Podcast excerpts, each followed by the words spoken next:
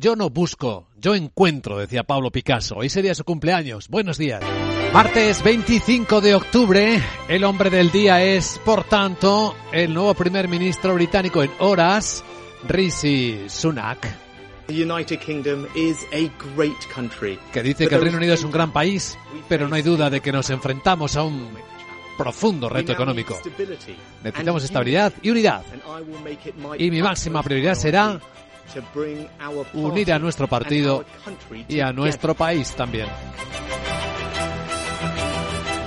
También en la escena política, la mujer del día será Giorgia Meloni, la primera ministra italiana que también va a anunciar seguramente las primeras medidas del gobierno italiano.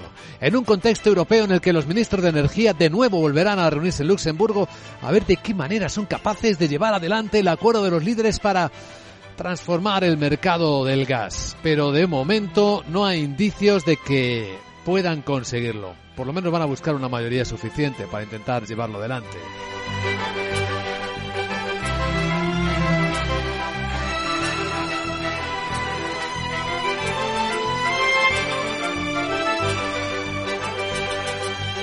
Y es que el día, además de las fotografías, traerá pues críticas al momento económico que viven los países. En España escucharemos a la IREF y ya adelantó su presidenta que no le convencían nada los números que había presentado el gobierno de España, su informe sobre el presupuesto de las administraciones públicas. También lo ha avanzado el director general del Instituto de Estudios Económicos, Íñigo Fernández de Mesa. Las cifras eh, que marcan el presupuesto no son creíbles. Los ingresos públicos están basados en supuestos poco realistas y, por tanto, posiblemente estén sobreestimados. El crecimiento económico, como decíamos, que los presupuestos son es, es, es, es, muy elevado, casi más del doble de lo que tenemos en el instituto y posiblemente también los gastos estén, estén eh, infravalorados. Así que hoy de nuevo la desconfianza está sobre la mesa. Lo vemos en cada noticia, en cada historia. Ya han visto que el gobierno, hoy en el Consejo de Ministros habrá alguna referencia más, se compromete a aumentar, a extender los PERTE, los programas, los proyectos especiales con fondos europeos dedicados a la industria del automóvil. En un despliegue sin precedentes, el presidente del gobierno, su ministra de Industria, visitaron plantas de las automovilísticas en España asegurándoles que sí, que habrá fondos, que habrá más, que estarán en plazo a ver si convencen a las automovilísticas, como intentaba la ministra de Industria Reyes Maroto.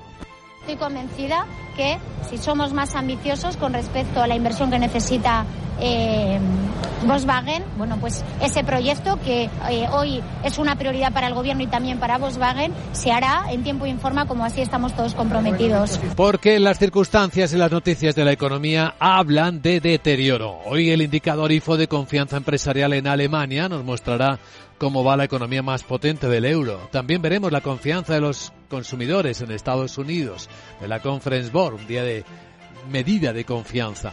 Al tiempo que tenemos otra medida que examinamos con atención, porque hoy ya empieza la publicación de resultados de los gigantes tecnológicos de Wall Street. Son la cuarta parte del SP500 pero los Meta, Alphabet, Apple, Microsoft nos van a dar una medida exacta de cómo van eh, ahora mismo las expectativas de esos gigantes.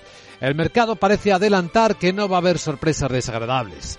Lo hemos visto ya en dos sesiones en Wall Street consecutivas de importantes subidas. Lo vemos de momento en la tranquilidad de los futuros. Los americanos están completamente planos después de estas buenas subidas.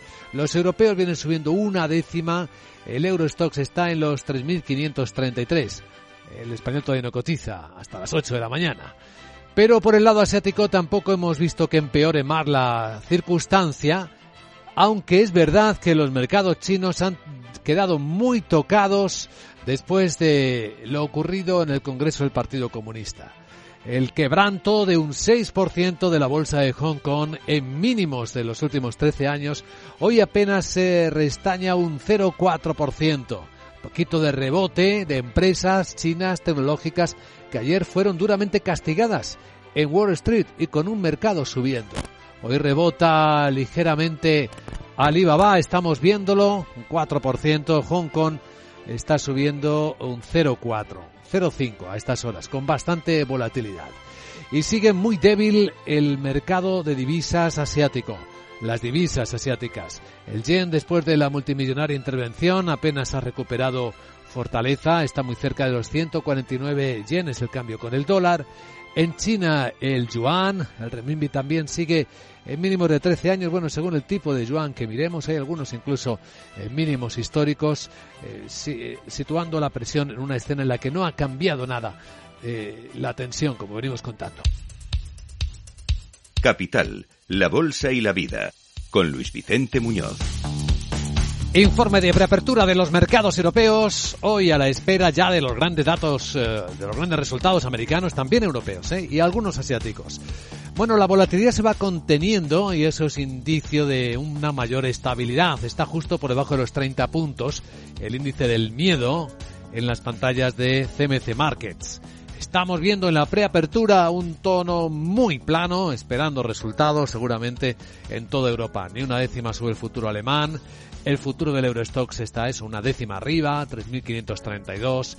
El futuro en el lado americano igual de plano, ahora está dos puntos abajo el SP en 3.807. Sandra Torrecillas, buenos días. Buenos días, los inversores están indecisos a esta hora de la mañana después del cierre de Wall Street al alza, aunque allí los signos de debilidad de la economía que se reflejó sobre todo en la actividad manufacturera llevan a los analistas a esperar que ahora la Reserva Federal pueda suavizar sus agresivas subidas de tipos de interés, como señala Mike Musio, presidente de FBB Capital Partners. Se están empezando a ver algunos datos, dice, en términos de la economía en general, que son una parte de la inflación peores de lo esperado. Por lo tanto, hay expectativa de que los 200 economistas de la Fed que están sentados mirándolo todo, y por tanto los datos peores que están apareciendo, bueno, las malas noticias tal vez conducen a una buena noticia. La buena noticia es eh, que tal vez la Fed ya no salta dos pasos cada vez que sube los pisos 75 puntos básicos y tal vez solo suba un escalón y finalmente no salta ningún otro. Además, hoy tenemos una nueva tanda de resultados empresariales. Entre ellos los del HSBC. Sí, ha presentado un beneficio antes de impuestos eh, superior a los 3.100 millones de dólares en el tercer trimestre. Esto supone una caída de un 42%, pero está por encima de lo esperado. Detrás del descenso, las mayores provisiones por créditos dudosos y 2.400 millones que ha dotado por la venta de activos en Francia. Sus ingresos eh, se han disparado, entre otras cosas, por la subida de los tipos de interés. Y una sorpresa, acaba de nombrar a George Elgerdey, el que fuera hasta ahora jefe de su banca de inversión que estaba de año sabático, pues ahora va a ser el nuevo director financiero de HSBC. Otro banco, el suizo VS. Ha bajado el beneficio neto un 24% en el tercer trimestre y ha superado los 1.700 millones de dólares, pero a pesar de ese descenso está por encima de lo esperado. Ha recortado la actividad en el mercado, pero ha aumentado los fondos de clientes. Han atraído 17.000 millones de nuevos activos netos de gestión de patrimonio. Importantes en la tecnología europea, SAP. El fabricante de software alemán eleva los ingresos totales un 5%, supera los 7.800 millones de euros, pero ojo porque estas cifras no cumplen con las previsiones debido a la menor contribución de las licencias de software. Eso sí, mantiene previsiones de beneficio operativo anual en una horquilla entre 7.600 y 7.900 millones, que por cierto recortó previamente en el mes de julio. Hay revisiones a la baja de... De Covestro, el fabricante alemán de productos químicos, dice que revisa la baja estimaciones de ganancias para todo 2022. Y ojo porque es la tercera vez este año que lo hace. Los beneficios trimestrales han sido más débiles de lo esperado, con una caída del EBITDA de un 65%. Culpa a los altos precios del gas y de las materias primas. Revisa la baja previsiones de EBITDA y de flujo de caja libre. Y en el ojo del mercado, Laura Blanco, el grupo Prisa. Sí, porque cae un 38% en el año. Ayer marcó un nuevo mínimo histórico tras conocerse que necesita realizar una nueva ampliación de capital para hacer frente a la deuda. Y ojo, porque parte de la deuda está pagándola un tipo de interés del 10%. Según el Confidencial, llama a la puerta de Vivendi y Mediaset para que le echen un cable y se hagan cargo de parte de esa deuda. ¿Qué hay del petróleo, por cierto? Pues que el mundo va a seguir necesitando el petróleo ruso a pesar del tope de precios. Lo acaba de decir en Singapur la Agencia Internacional de la Energía. Su jefe, Faid Birol, añade que el endurecimiento de los mercados lleva a la verdaderamente primera crisis energética global. A continuación, claves con la perspectiva de Wall Street.